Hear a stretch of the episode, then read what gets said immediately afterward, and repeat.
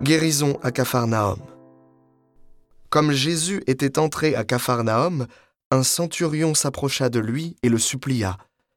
Seigneur, mon serviteur est couché à la maison, paralysé, et il souffre terriblement. Jésus lui dit, Je vais aller moi-même le guérir. Le centurion reprit, Seigneur, je ne suis pas digne que tu entres sous mon toit, mais dis seulement une parole, et mon serviteur sera guéri. Moi-même qui suis soumis à une autorité, j'ai des soldats sous mes ordres. À l'un, je dis va, et il va. À un autre, viens, et il vient. Et à mon esclave, fais ceci, et il le fait. À ces mots, Jésus fut dans l'admiration et dit à ceux qui le suivaient, Amen, je vous le déclare, chez personne en Israël je n'ai trouvé une telle foi.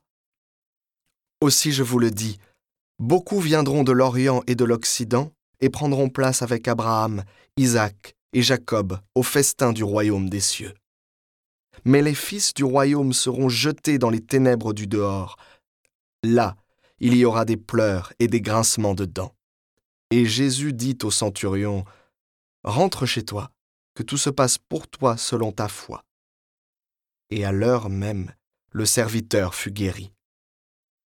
Comme Jésus entrait chez Pierre, dans sa maison, il vit sa belle-mère couchée avec de la fièvre. Il lui toucha la main, et la fièvre la quitta. Elle se leva, et elle le servait. Le soir venu, on présenta à Jésus beaucoup de possédés. D'une parole, il expulsa les esprits, et tous ceux qui étaient atteints d'un mal, il les guérit, pour que soit accomplie la parole prononcée par le prophète Isaïe. Il a pris nos souffrances, il a porté nos maladies. Jésus, voyant une foule autour de lui, donna l'ordre de partir vers l'autre rive.